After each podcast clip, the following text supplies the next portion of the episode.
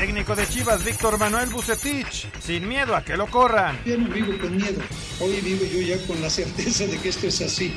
Esto ya no me, no me espanta en lo más mínimo esa situación. Jaime Lozano, México, tricampeón del preolímpico. No, no nos relajamos. La verdad que hubo un festejo muy mesurado por nuestra parte. Y luego en, el hotel llegamos, cenamos y descansamos eh, porque queríamos conseguir este campeonato. Joaquín Martínez, la competencia interna nos ayuda en Cruz Azul. Al hacer rotaciones y en casi todos los partidos genera competencia interna y eso al final del día eh, es el querer jugar, el querer estar. Pediste la alineación de hoy. Desde el Montículo, Toño de Valdés. En la novena entrada ganan de todas las formas posibles. Es espectacular lo que están haciendo. De centro delantero, Anselmo Alonso. Eso me llena de ilusión. A mí me encanta mi fútbol, me encanta ver los partidos. En la línea defensiva, Raúl Sarmiento. Es nuestro fútbol y al menos yo sí le tengo un gran afecto y me gusta. Actualiza y aumenta tus conocimientos deportivos con nuestros expertos. Espacio Deportivo de la Noche. Estos son los encabezados en las páginas de internet. TUDN.mx, Chucky está ahora en la mira del Sevilla en la liga. Las actuaciones de Irving Lozano llaman la atención a Monchi, director deportivo norbionense. Cancha.com propina Macedonia derrota histórica a Alemania. Macedonia le propinó a Alemania la tercera derrota de su historia en eliminatorias mundialistas, al derrotarle 2 a 1 en Duisburgo. Record.com.mx se filtró el que podría ser el segundo uniforme para la próxima temporada del América. En las imágenes que circulan en las redes sociales se puede observar la playera en azul marino predominante en la parte superior superior que se va degradando hasta llegar al blanco en grecas en forma de flecha hacia la parte inferior. Los detalles como los patrocinadores están en color amarillo. Mediotiempo.com Liga MX es un coliseo romano para un técnico, vives o mueres. El timonel de las Chivas Víctor Manuel Bucetich sabe que su trabajo siempre está en riesgo, al igual que otros entrenadores en muchas ocasiones es la afición quien decide si se va o no.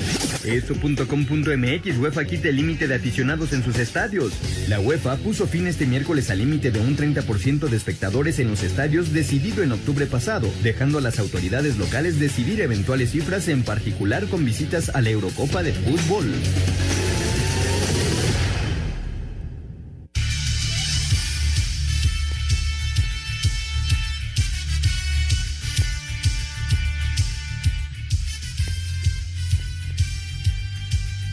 Amigos, ¿cómo están? Bienvenidos a Espacio Deportivo de Grupo Asir para toda la República Mexicana. Hoy es miércoles, hoy es 31 de marzo del 2021. Saludándoles con gusto, Anselmo Alonso, Raúl Sarmiento, señor productor, todo el equipo de Afir Deportes y el Espacio Deportivo, su servidor Antonio de Valdés. Gracias, como siempre, Lolito Cortés por los encabezados. Hoy Diego Rivera está en la producción, Paco Caballero está en los controles y tenemos a Rodrigo Herrera en redacción. Abrazo para todos ellos. Raulinho, Raulinho, no sé si te pasó lo mismo que a mí yo estaba viendo España y de repente me doy cuenta de lo que estaba pasando en Alemania y que me voy al partido de Alemania y tómala, que le ganan a los alemanes en la eliminatoria mundialista. ¿Cómo estás, Raúl? Abrazo. Abrazo, mi querido Toño, con el gusto y el placer de siempre. También eh, con todos mis afectos para Anselmo y para el señor productor y esa gran banda de muchachos. Eh, eh, Paco, que está en los, en los instrumentos. Oí que estaba Diego. Sí, sí, ¿verdad? Sí. Diego, Diego, Rodrigo, Jackie, Clau, en fin. Y claro, Lalito eh, con los encabezados. La verdad, un equipazo. Y gracias, gracias, porque por ellos podemos llegar a todos nuestros radioescuchas. Sí, Toño, fíjate que este yo andaba con lo de los españoles porque he metido ahí en situaciones este de ver cómo reaccionaban, el, el, el, ruido que se está haciendo con lo de el defensa central, con Sergio, que pues este, con Sergio Ramos, que, que si lo meten por el por el récord, que qué está pasando, en fin. Y lo de Kosovo, ¿no? Que, que parece mentira, pero no es un detalle menor. Este, los que los españoles que transmitieron el partido nunca dijeron eh, el equipo de Kosovo, sino el equipo representativo de la Federación de Kosovo y porque el, gobierno español, España no reconoce a Kosovo como país. Inclusive, si te fijaste, el marcador estaba en minúsculas. Entonces, este, una serie de cosas, y sí, de repente le, vi mi teléfono y vi que iba perdiendo Alemania, ahí fue donde le cambié, ¿no? Ya para ver el final, y, y fíjate que platicando con amigos, este, ya, ya me metí ya al terreno de las sospechas, y ya ves que el equipo alemán, pues ha protestado muchísimo, o sea, eh, no están de acuerdo con el Mundial de Qatar, y esta derrota después de tantos años, ya en este mundo donde se sospecha hasta de por qué cambia de verde a rojo el semáforo, ya me pusieron a pensar, caray. bueno, ya platicaremos de la actividad de la, de la UEFA. Anselmín, te saludo con gusto, Anselmo. Fíjate que, eh, bueno, por supuesto que vamos a platicar de la, de la selección que logró finalmente el título del preolímpico, le costó trabajo a Honduras, pero Anselmín, ¿ya viste lo que está haciendo Juliana Olmos en, eh, en, en, el tenis, en, dobles allá en, en Miami? Lo que está haciendo esta muchacha ya se metió a semifinales en dobles, realmente de llamar la atención lo que está, lo que está consiguiendo. Y, y, y del otro lado, hablando acerca del básquetbol colegial, otro mexicano, Jaime Jaques Jr., ya está con la Universidad de California en Los Ángeles en el Final Four, o sea, ya está metido entre los cuatro mejores equipos del básquetbol colegial y ahí está un mexicano involucrado con, con UCLA que le ganó, ni más ni menos que al número uno, le ganaron a Michigan, así que pues hay, que hablar de estos mexicanos, ¿no? Que no, no, no juegan fútbol, pero vaya que, que dan este, satisfacciones. ¿Cómo estás, Anselmo? Bien, Toñito, me da muchísimo gusto saludarte. Muy buenas tardes, noches para todos. Un abrazo a Raúl, al señor productor, a toda la gente de Nacir. Muchas, muchas gracias al público que nos escucha. Ya mucha gente salió de vacaciones. Cuídense, por favor, en las carreteras, en los lugares, si van a lugares cerrados, este, la sana distancia, por favor, cuídense. Entre todos podemos evitar que, que esto rebrote. Oye, Toñito, este, sí, tienes toda la razón. Ojalá le vaya muy bien a Juliana. Este ha tenido una gran presentación en Miami. Y no hay que olvidar a, Juan Toscano, Toño, que está con Golden State, que está siendo eh, titular en algunos partidos, en otros es, ya es un cambio recurrente. No hay que olvidar a los golfistas este, que están teniendo buena participación. De repente se quedan a cuatro o cinco golpes, pero ese, eh, es tan especial ese deporte que pueden quedar en el lugar 20, ¿no? Pero estuvieron a tres, cuatro golpes de líder. Y, y, no hay que olvidar tampoco a todos estos muchachos, como el que mencionabas, a Luis Álvarez, que ya consiguió su boleto olímpico, y otros más que están peleando por conseguir su boleto olímpico. En esta reanudación del deporte a nivel mundial hay muchos mexicanos levantando la mano y nos da muchísimo, muchísimo gusto, Toño. Sí, la verdad, la verdad, estos dos casos de, de Juliana y de, y de Jaques, que obviamente pues son los, los que están ahorita, ¿no? En el momento, porque viene el Final Four, eh, en el básquet colegial, que hay que recordar que el año pasado no hubo Final Four por el tema del COVID, eh, ahora sí se va a desarrollar, pero ya meterse en los cuatro primeros lugares realmente es extraordinario y estar ahí y participar realmente es muy bueno, ¿no? Y lo de Juliana, maravilloso. Oye, Toño, que, sí. Este muchacho Jaques es de padre y madre mexicana nacido allá, ¿no? Eh, Creo, según, ¿eh? según entiendo es mexicano, ¿eh? Bueno, digo, es mexicano de cualquier manera pero creo que sí nació en México. Lo voy a checar, okay. no estoy muy seguro. El otro día Chulsi estaba, bueno, enloquecido con, con este muchacho Jaques, y a partir de que me lo comentó este Memo Schutz, la verdad es que él ha estado siguiendo la pista y, y ahí va, California, Los Ángeles, sigue ganando y ganando y ganando, y ya se metieron a, a, los cuatro mejores. Bueno, ya platicaremos de estos temas, por supuesto, de todo lo que hay en el fútbol, eh, eh, tanto con la selección mexicana como también con eh, la actividad de la, de la UEFA, el regreso de la liga, etcétera. Pero vámonos con el béisbol de grandes ligas. Hablando de mexicanos, justamente, aquí está la representación que tendremos a partir del día de mañana en el mejor béisbol del mundo.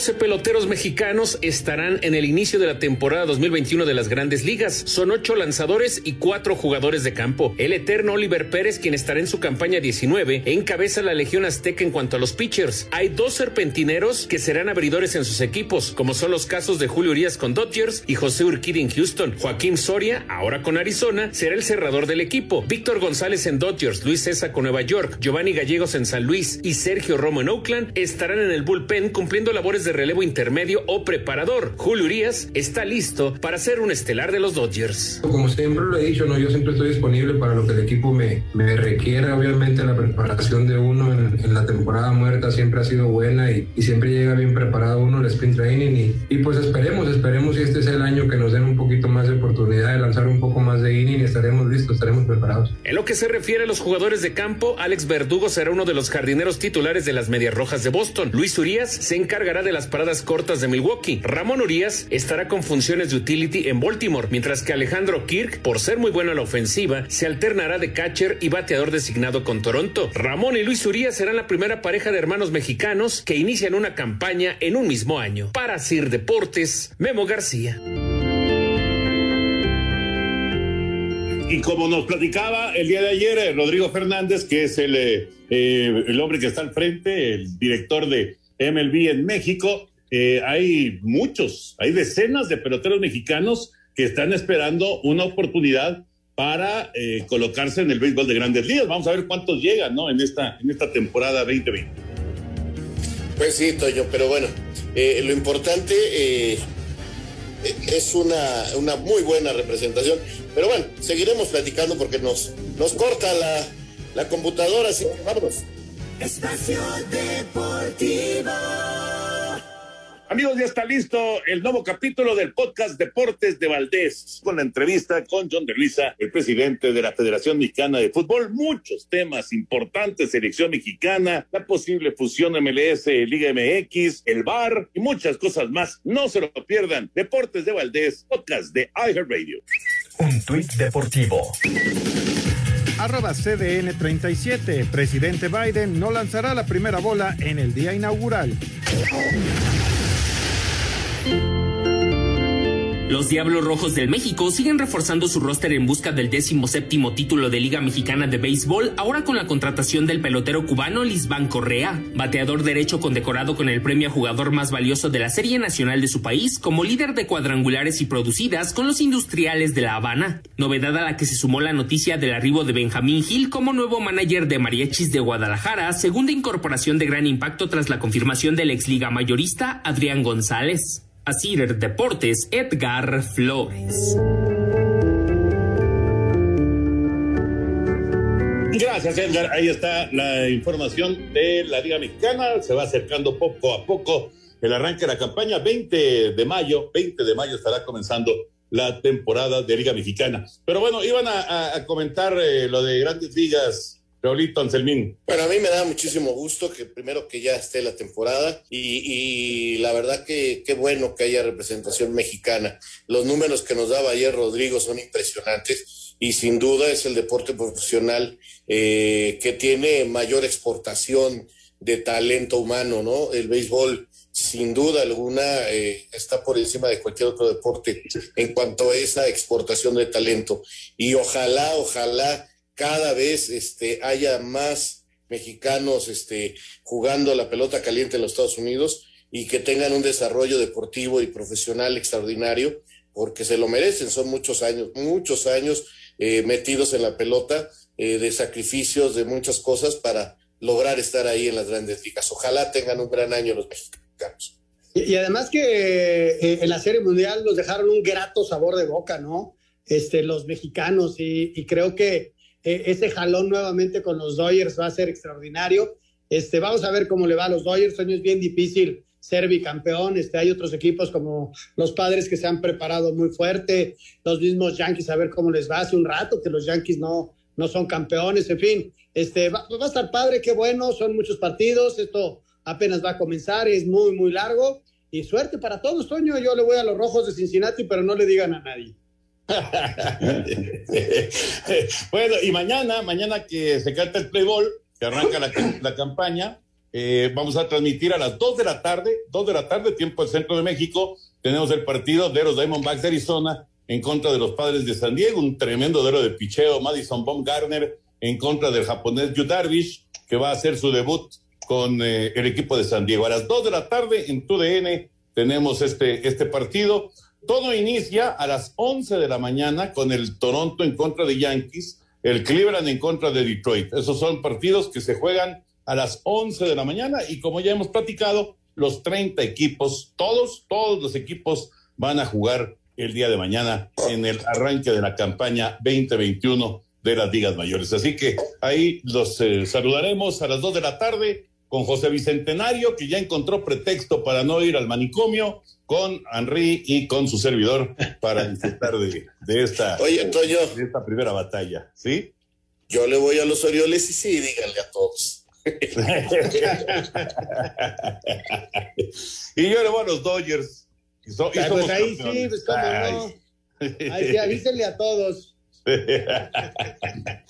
Vámonos Que con gane el mejor, Toño, que gane el mejor y vamos a disfrutar el béisbol. La verdad es un deporte muy padre. Sí, señor. Sí, señor.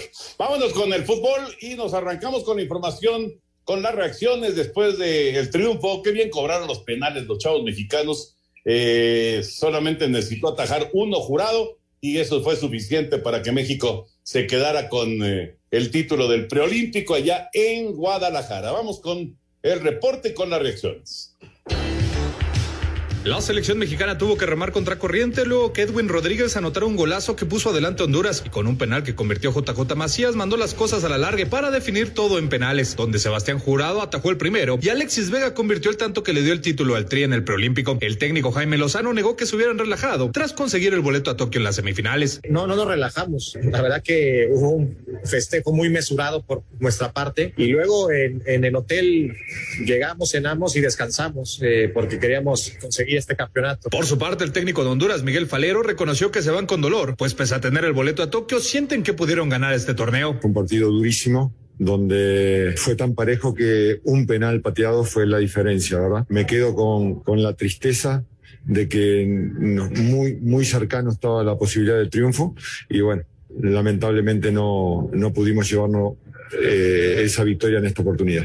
Las posibilidades de ver a Carlos Vela en los Juegos Olímpicos parece que se desvanecieron por completo, luego de que Jaime Lozano asegurara que todas las elecciones se rigen por las mismas normas, las cuales Gerardo Martino dejó en claro que son no aceptar que un jugador quiera ir a una categoría y a otra no. Vamos muy de la mano, eh, toda la federación, Gerardo Martino y nosotros, y la filosofía y, y- y la intención es la misma. Tenemos mucha comunicación y creo que nos rigen unas mismas normas y valores. Aunque el Jimmy dijo que apenas comenzarán a debatir sobre quiénes podrían ser los refuerzos, reconoció que es una posibilidad no llevar a jugadores mayores del límite de edad. Puede ser una posibilidad, hay que, que esperar. Creo que han hecho un gran torneo todos, sobre todo un gran grupo. Puede ser, puede ser. Te digo, lo vamos a analizar a partir de mañana y ya tomaremos la decisión. Para hacer deportes, Axel Tomás.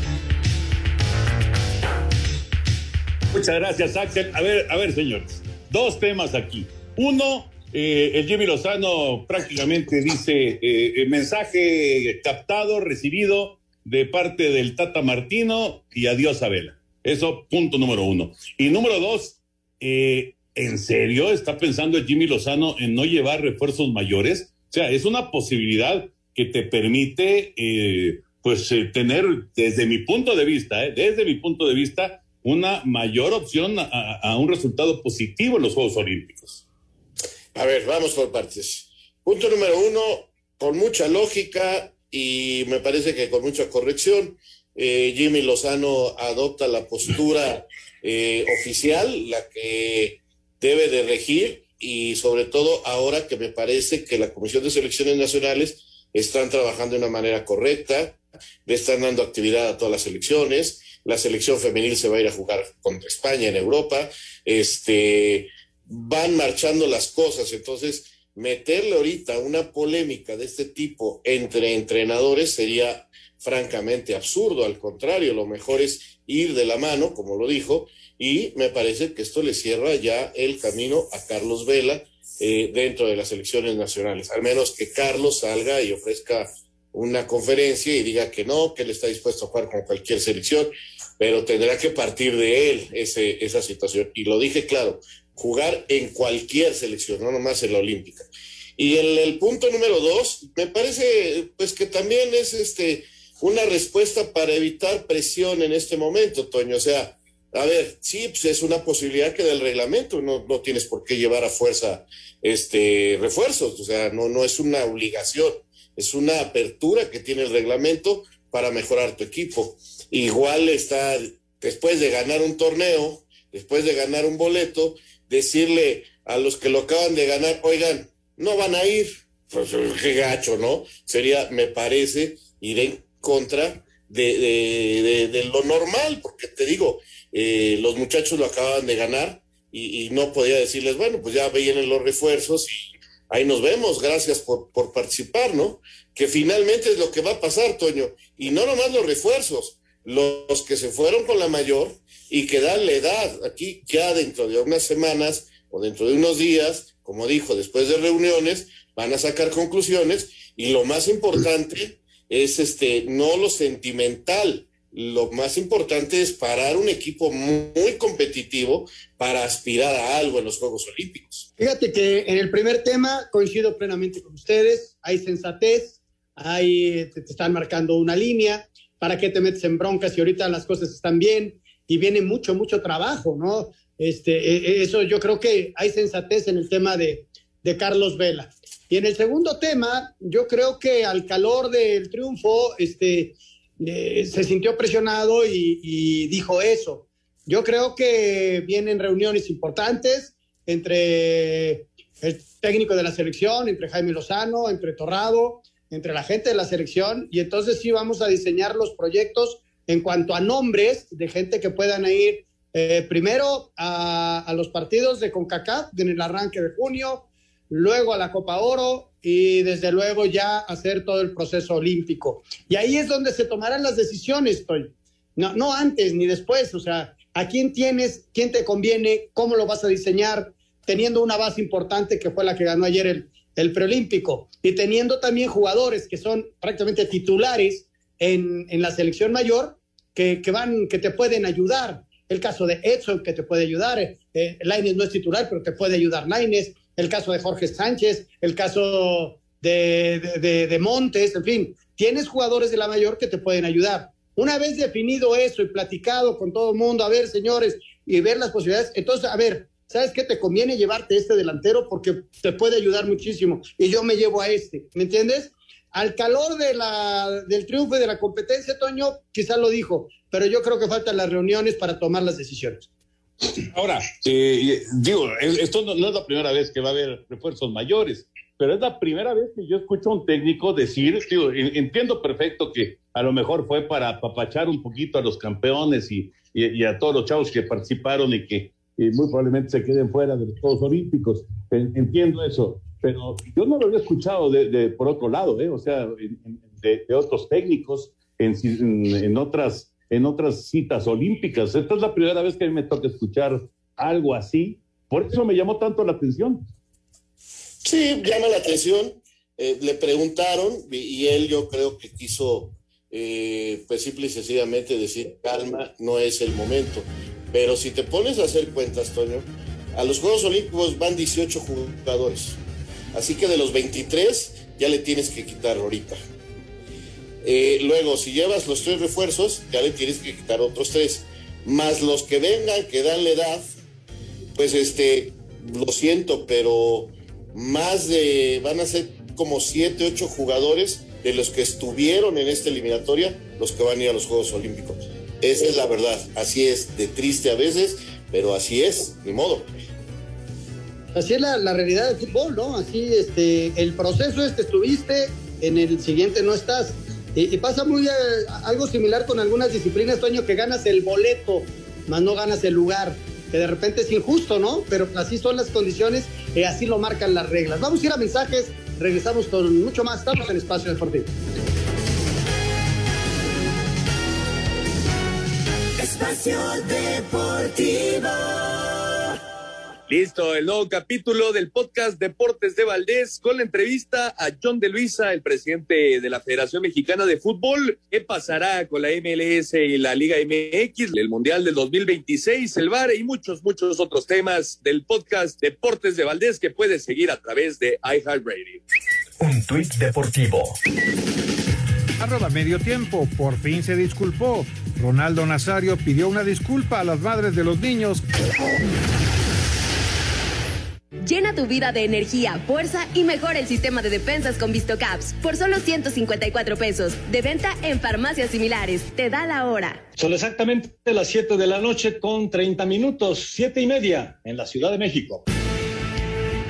Tras conseguir su pase a Tokio, la selección mexicana estará por doceava ocasión en unos Juegos Olímpicos, siendo el cuarto país que más veces ha estado en esta competencia. Sin embargo, los logros han caído a cuentagotas. La primera ocasión que el Tri estuvo en unos Juegos fue en Ámsterdam 1928 y no volvió sino hasta Londres 20 años después. En ambas justas participó con la selección absoluta y sus resultados fueron como en los mundiales hasta esas fechas. Tres partidos jugados, los tres perdidos. México volvería hasta Tokio 64, donde consiguió su primer punto al empatar a uno con Irán. La mejor participación había sido en México 68, donde con un equipo semiprofesional eliminó a España en cuartos y perdió con Bulgaria en las semifinales. La primer medalla en el fútbol pudo llegar ahí, pero perdieron por el bronce ante Japón. En Múnich 72 pasaron la primera fase, pero se quedaron en la segunda. En Montreal no pasaron de la primera. Después, para los Juegos de Moscú, fueron descalificados por alinear jugadores profesionales en el preolímpico. Tampoco calificaron a Los Ángeles 84 y para Seúl fueron suspendidos por el caso de los cachirules. En Barcelona se quedan en primera fase y para Atlanta 96 había mucha expectativa de un equipo que tenía refuerzos mayores de la talla de Luis García y Jorge Campos, además de jugadores como Cuauhtémoc Blanco, Pavel Pardo, Abundis y Duilio Davino que mostraba la confianza que tenía este equipo. Creo que este equipo ha demostrado este, tener capacidad, ha ganado algunos torneos importantes. Creo que hay un grupo de jóvenes que, que están trabajando muy bien, que le han dado una continuidad y bueno, esperemos redondear todas esas actuaciones con, con, la, con la, medalla de oro. ¿no? Luego de vencer a Italia en su presentación se esperaba algo grande. Sin embargo, se toparon en cuartos con Nigeria que acabó con las ilusiones aztecas y quienes a la postre se quedarían con el oro. Después no se calificaría Sydney. En Atenas se quedaron en la primera fase y a la postre vendría el fracaso de la selección de Hugo que no calificó a Beijing. Para Londres 2012 se alcanzó el máximo logro para una disciplina en equipos, con el conjunto dirigido por Luis Fernando Tena, Oribe Peralta, Carlos Salcido y Jesús Corona fueron los refuerzos y tuvieron un papel crucial para que junto a elementos de la talla de Giovanni Dos Santos, Néstor Araujo, Héctor Herrera, Javier Aquino, Raúl Jiménez, entre otros, alcanzaran la gloria tras vencer a Brasil en la final, colgándose así la medalla de oro. Habla el arquitecto de este logro, el Flaco Tena. Estamos felices, estamos muy contentos de poder provocar tanta alegría en un país tan, tan futbolero como el nuestro. Yo creo que es la mayor gloria para, para un deportista que pueda cantar su himno nacional con una medalla de oro pegada al pecho. Cuando se esperaba que el Tri defendería su título en Río, México se quedó en la fase de grupos tras empatar con Alemania, vencer a Fiji y perder con Corea. Ahora Jaime Lozano es el encargado de comandar una nueva aventura olímpica donde se ilusiona con repetir el logro de hace nueve años y bañarse nuevamente en oro. Me visualizaba primero obteniendo el boleto, después quedando campeón y, y, y lo siguiente, escuchando nuestro himno y, y, colgándonos la medalla de oro. Sin duda que lo visualizo todos los días. Para Sir Deportes, Axel Tomán. Gracias, Axel. Excelente recorrido de lo que ha sido la historia del fútbol olímpico para México. Eh, ¿Cuántos momentos, no? Y cuántas cosas te, te empiezan a, a, pasar por la mente cuando eh, vas eh, recordando, pues, todos los episodios, ¿no? Desde, pues, derrotas muy dolorosas, eh, la de México 68, por supuesto que no se consiguió el bronce por esa, esa derrota frente a Japón, hasta pues la gloria olímpica de, de, Londres en el 2012, ¿no? Uy, Toño, sí, la verdad. Mira, mañana en el podcast de iHeartRadio vamos a recordar con Oscar Sarmiento eh, en los Juegos Olímpicos de 1968 y, y todo lo que pasó y todo lo que movió eh, esos Juegos Olímpicos donde pues, estábamos seguros que íbamos a alcanzar medalla y pues simple y sencillamente llegó un señor llamado Kamamoto y nos dejó con un palmo de narices. Pero bueno, imagínate que desde entonces, que desde entonces me acuerdo perfectamente de los Juegos Olímpicos. Eh, es, es, es, un torneo diferente. Lástima que FIFA eh, y los eh, y el Comité Olímpico no llevan una relación muy cordial. Este, y entonces han intervenido muchas circunstancias, pero, pero es un torneo diferente, es un torneo muy agradable y, y, y, que yo creo que los Juegos Olímpicos y el Mundial son cosas este, que se cuecen aparte. Especiales, ¿no? Especiales. Nos tocó vivir, Toño, allá en la medalla, en el estadio. Fue algo increíble, la verdad. Estábamos ahí toda la banda. Este, me recuerdo a la Joyce molestando al, a los brasileños.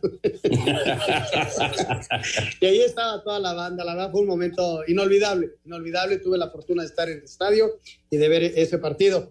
Pero Raúl, me encantaría que, no, que nos platicaras de aquel equipo del CT, cuando en Montreal 76, que había generado una expectativa enorme, en ese equipo estaba Rangel, estaba Tapia, estaba Caballero, estaba desde luego Hugo Sánchez, y, es un equipo que, se esperaba mucho, como de otros, ¿no? También, y que luego a la postre surgieron extraordinarios futbolistas, pero en particular ese equipo yo lo recuerdo muy bien porque era un, un, equipo amateur que venía de ganar este, algunas cosas muy importantes y luego eh, se quedó en, el, en Montreal ahí, ¿no?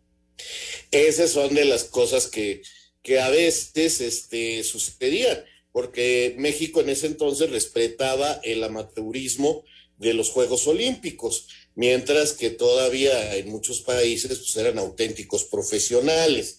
Y, algunos países europeos ya empezaban a mezclar eh, chavos eh, reservistas o de buen nivel, que todavía no eran las figuras eh, más importantes de sus países, pero que sí eran ya profesionales. Por ejemplo, ese equipo pierde contra, juega contra Francia y, Platini ya estaba eh, jugando con la selección francesa, ¿no?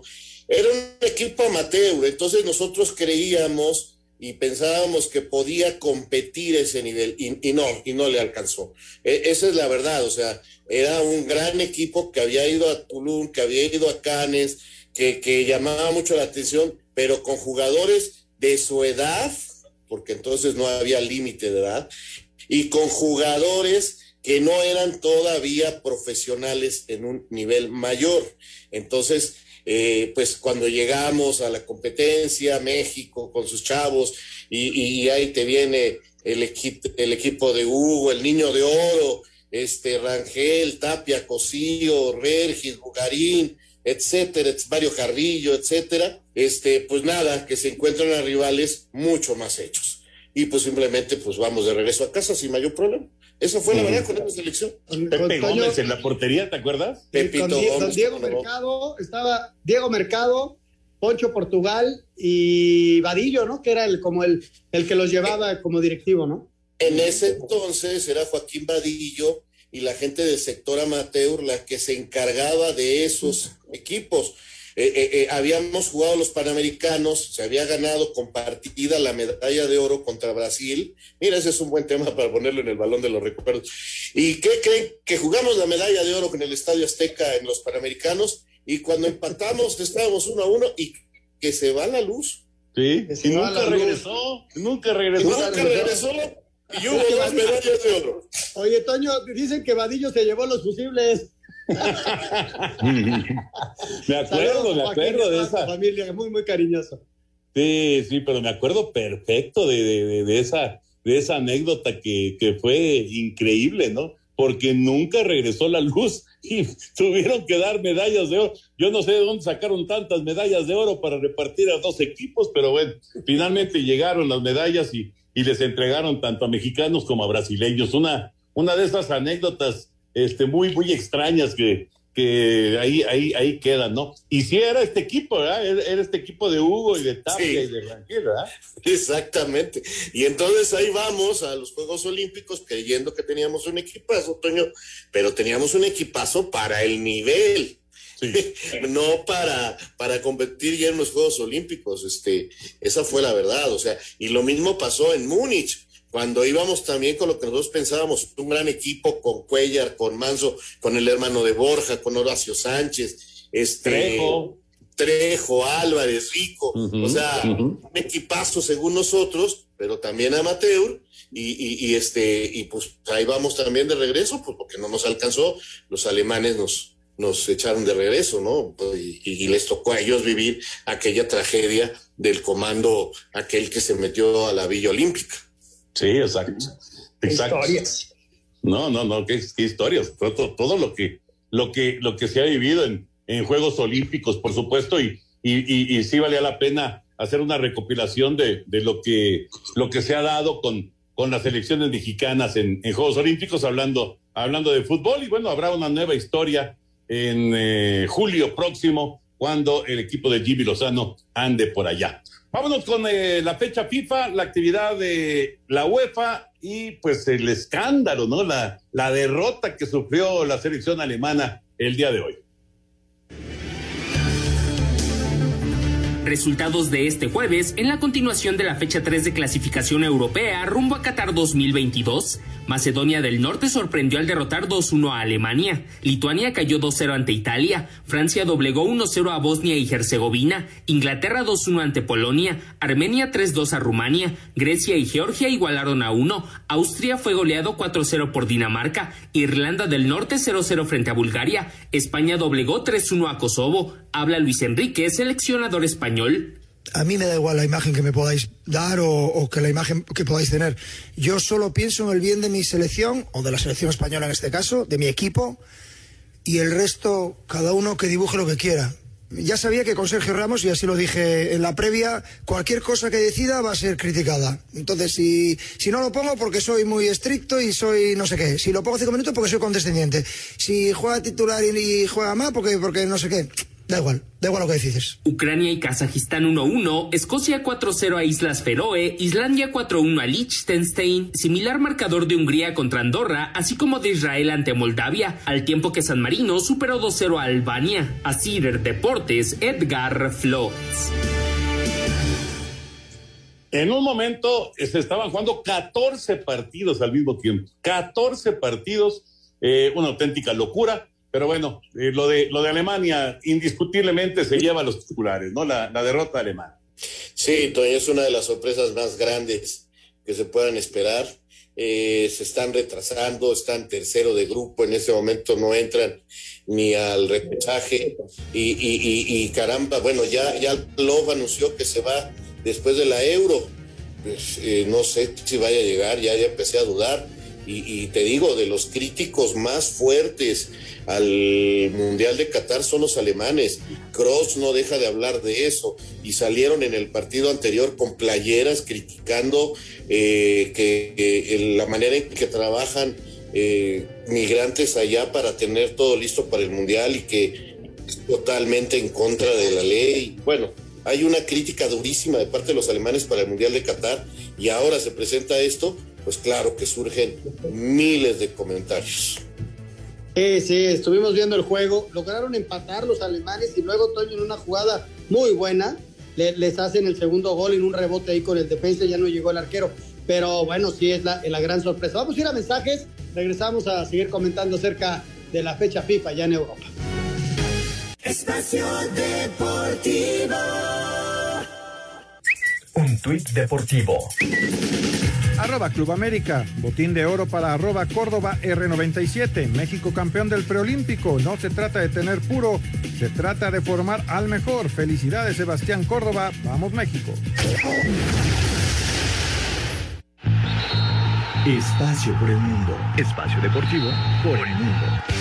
El árbitro Zdajan Obradovic fue condenado a 15 meses de cárcel y 10 años de inhabilitación por abusar del cargo al favorecer durante un partido de la primera división en mayo de 2018 al Spartak Subotica frente al Radnik Nik.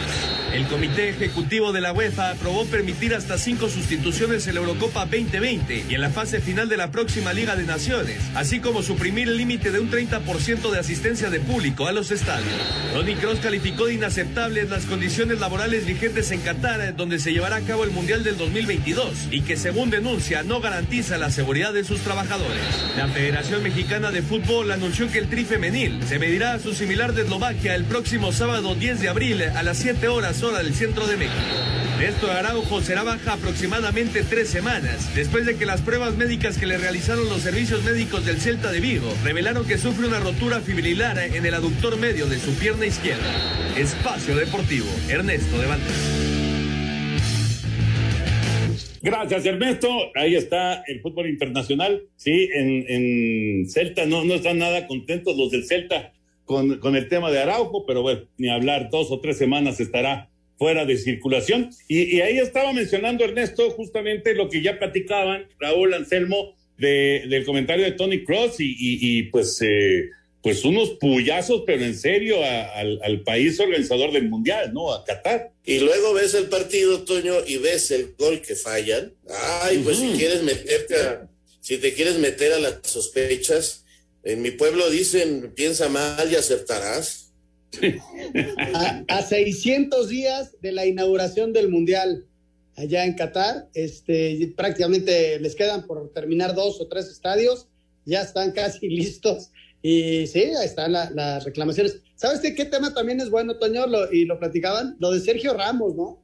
¿Por Sí. qué? Porque Sergio Ramos, este, yo lo, yo lo veo como un titularazo en, en la selección. Y lo guardó el segundo partido y aquí lo mete un rato. Este, yo no sé si pensando en lo que le viene también el Real Madrid. O sea, el Real Madrid viene, eh, primero esta- eh, termina esta fecha, ¿no? Luego le viene Liverpool y luego viene Barcelona. Este, no sé si platicó con Ramos, no lo sé, pero las críticas son durísimas para el técnico, ¿eh? Sí, bueno, ya, ya, ya escuchamos a Luis Enrique lo que comentaba, ¿no? Que si lo meto, estoy mal. Si lo, si lo saco, estoy mal. Entonces, pues ya, mejor ya opinen lo que quieran. Lo que sí que con el partido, con los minutos que jugó, ya llegó a 180 partidos con su selección, ¿eh? Sí, sí, sí, va por el récord mundial, Toño. O sea, impresionante lo de Ramos. Es una de las cosas que critican porque dicen que no está en buen momento, que en el Madrid también lo van cuidando, que no ha firmado. No, bueno, traen ahí eh, un follón, como dicen ellos, tremendo. Y, y- caramba, este, pues sí, se presta mucho a la polémica. Eh, veremos qué pasa con Sergio. Eh, dicen que ahora sí ya van anunciar que va a firmar con el Madrid y que, bueno, viene esa etapa de partidos tan importantes para ellos. Caramba, este, pues sí, se presta para muchas cosas. Y que además Toño venía de una lesión importante, ya había jugado con el Madrid, pero había jugado poco. Entonces, este, eh, sí, e- e- es un tema espinoso, sobre todo porque no ha firmado, ¿no? Entonces, todos los días la gente allá en España, aquí inventamos notas, allá también inventan notas, hay, hay, hay mucho, mucha tela de, de dónde cortan allá de Sergio Ramos, y al verlo en la banca, luego lo meten, no, es por el récord, ah, se, arman, se arman unos follones de miedo, hijo. Oigan, vamos con la información. Diego, por favor, la información del fútbol femenil, de, la selección eh, femenil, que va a, y, esto es, eh, es para aplaudirse, va a tener muy buenos partidos en Europa en, en unas cuantas semanas. Vamos con, con el reporte y lo platicamos. La Federación Mexicana de Fútbol confirmó que la selección femenil tendrá un partido amistoso el 10 de abril en Austria contra su similar de Eslovaquia. La entrenadora Mónica Vergara aseguró que esta es la oportunidad para demostrar el estilo de juego que quiere implementar en el Tri. que tenemos un pool súper interesante de jugadoras de diferentes edades, con diferentes experiencias, pero que la competencia interna es enorme. Van a ver un equipo mexicano que va a ser ofensivo, que va a ser muy agresivo, que va a ser vertical. Después de este juego, el 13 se medirán a España en el segundo partido de la gira europea que tendrá el Tri femenil. Para Sir Deportes, Axel Tomán. Qué buenos partidos, Raúl Anselmo, muy buenos partidos para el equipo femenil mexicano. Sí, Toño, la verdad, extraordinaria noticia. Mira, hay veces en que criticamos a la Comisión de Selecciones Nacional, pero creo que están trabajando bien. Creo que lo están haciendo bien y hay que señalárselos en todos los eh, puntos de la selección. Vamos a una Deportivo. Amigos, ya está listo el nuevo capítulo del podcast Deportes de Valdés, con la entrevista con John de Luisa, el presidente de la Federación Mexicana de Fútbol. Muchos temas importantes, selección mexicana, la posible fusión MLS, Liga MX, el VAR y muchas cosas más. No se lo pierdan. Deportes de Valdés, podcast de iHeartRadio. Un tuit deportivo. Arroba la afición. Tuca Ferretti, técnico de Tigres, es vacunado contra el COVID-19. No todo es fútbol. Deportes en corto. Deportes en corto. La temporada 2021 de Fórmula 1 inició con número limitado de aficionados en las gradas que en el circuito de Bahrein, pero para la segunda fecha en Imola, las puertas se volverán a cerrar. El mexicano Juan Manuel Márquez y el boricua Miguel Ángel Coto podrán salir del retiro para subirse nuevamente al ring. Miami hizo oficial el cambio de nombre de su estadio. Deja atrás el Marlin Park para que a partir de hoy se llame Ion Depot Park. El mexicano Jaime Jaques Jr., con cuatro puntos, cuatro asistencias, seis rebotes y tres robos, ayudó para que la Universidad de California avanzara al Final Four de básquetbol colegial tras vencer 51-49 a Michigan. Este jueves se pone en marcha la temporada 2021 de las grandes ligas con todos los equipos en acción en el Opening Day por primera vez desde 1968. Los mexicanos Marco Barrera y Eric Morales se enfrentarán por cuarta vez en un combate de exhibición con fecha por definir. La última vez fue hace 17 años. Gracias, Rodrigo. Y quedó pendiente tu comentario, Anselmín, de estos partidos que va a tener el Tri Femenil. La verdad que padre, Toño, qué padre que puedan salir, que puedan codearse con estos equipos. hay que recordar que la pasada ocasión que jugó la femenil fueron dos partidos. El primero fue en la cancha del Estadio Azteca y que se televisó, inclusive en televisión abierta. Fue muy bueno. Y luego fueron al CAR y ya no se televisó y hubo unas críticas al respecto. Los dos partidos, tanto el del, el del Eslovaquia como el de España, se van a televisar y van en televisión abierta. Yo creo que también eso es muy positivo para, para el fútbol femenil, que empieza a encontrar ventanas también en cuanto a patrocinios para esto, Toy. Claro, claro, por supuesto. Y, y, bueno, se, ha, lo, hemos leído y, lo hemos escuchado, eh, varias eh, voces que se han levantado eh, mencionando el, tema de, del, pues de, los salarios, ¿no? Que, que necesitan mejores salarios las, las jóvenes que participan en la Liga MX femenil, pero pues tiene que darse también una serie de factores de, publicidad y demás para que esto se pueda concretar también. Sí, por supuesto, pero son pasos eh, firmes y sólidos. Te decía, eh, así como hemos eh, criticado a veces a las elecciones nacionales, yo creo que hay que felicitar el trabajo que está haciendo Torrado y toda su gente en sus diferentes áreas. En estos momentos, digo, ahora le toca la fecha FIFA femenil a la mayor y se va también a Europa pero además se concentran las selecciones femeniles menores, como en la ficha, en la fecha FIFA varonil, también estuvieron actuando. Lástima que no nos hayan dado a conocer, o yo no me pude enterar de los resultados contra Guatemala, pero ya en la plática que teníamos con John de Luisa nos dijo que la 17, la 20 estuvieron trabajando y tuvieron partidos. Pues. ¿Sabes qué, Toño? También bien importante lo de la liga, que ha ido mejorando muchísimo poco a poco son procesos. Se van a ir mejorando los sueldos poco a poco, pero se tienen que ir juntando, como bien dices, muchos factores. Pero es un proceso. De inmediato no les van a subir el sueldo a como están los hombres. ¿Cuánto tardaron los hombres en llegar a eso? No quiero ni comparar ni mucho menos, pero son procesos y yo estoy seguro que a mediano plazo las chavas van a ganar mucho Señor productor, adelante, por favor. Muchas gracias, Toño. Muchas gracias, amigos de Espacio Deportivo. Don Alejandro Birt de Catepec dice: Muy buenas noches, qué gusto escucharlos y qué felicidad que mañana inicia la temporada de béisbol de las ligas mayores. Toño, que te vaya muy bien a las transmisiones de béisbol y por favor, venos diciendo en qué canal y a qué horas van a estar ustedes. Sí, perfecto, Alejandro. Por lo pronto, mañana en TUDN a las 2 de la tarde, traemos Bucks de Arizona contra los padres de San Diego. Ezequiel Vargas desde Colima, Colima. Abrazo virtual para todos ustedes, todo a decir deportes. Dice que yo pienso que la selección sub-23 debe ocupar un delantero matador. Pues sí, es una de las posiciones que seguramente va a ser reforzada. ¿eh? Muy buenas noches a todos. Para mí, Vela no merece ir a los Juegos Olímpicos, nos dice Bertín Andrade. Manda saludos para todos. Saludos, Bertín. Ya quedó muy claro, ¿no? Buenas noches, Toñito, Raulito, Anselmín. Mi punto de vista es que lleven a la selección olímpica a los que estén bien. Yo me inclino por un defensa, un medio y un delantero, porque los porteros están muy bien. Saludos desde Cancún, un abrazo, Gabriel Monroy. Gracias, Gabriel, un abrazo. Sí, seguramente hacer una columna vertebral, pero ya veremos si va o no un portero. ¿Cuántos lesionados tuvo la selección tricolor en el preolímpico? Pregunta Saúl García. Por lo pronto, Mayorga está fuera. Mayorga no juega con Chivas. Malagón. Malagón, Y, hay que ver si puede jugar este Córdoba, ¿eh?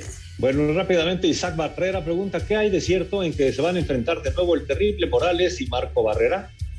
Ya lo escuchábamos, parece que sí. Bueno, pues ahí está. Señores, se acaba el tiempo. Gracias, Anselmo Alonso. Hasta mañana, buenas noches. Señor Raúl Sarmiento, buenas noches. Buenas noches, hasta mañana. Señor Antonio de Valdés, vámonos. Vámonos, ahí viene Eddie, así que ustedes quédense por favor aquí en Grupo Asir. Buenas noches. Espacio Deportivo.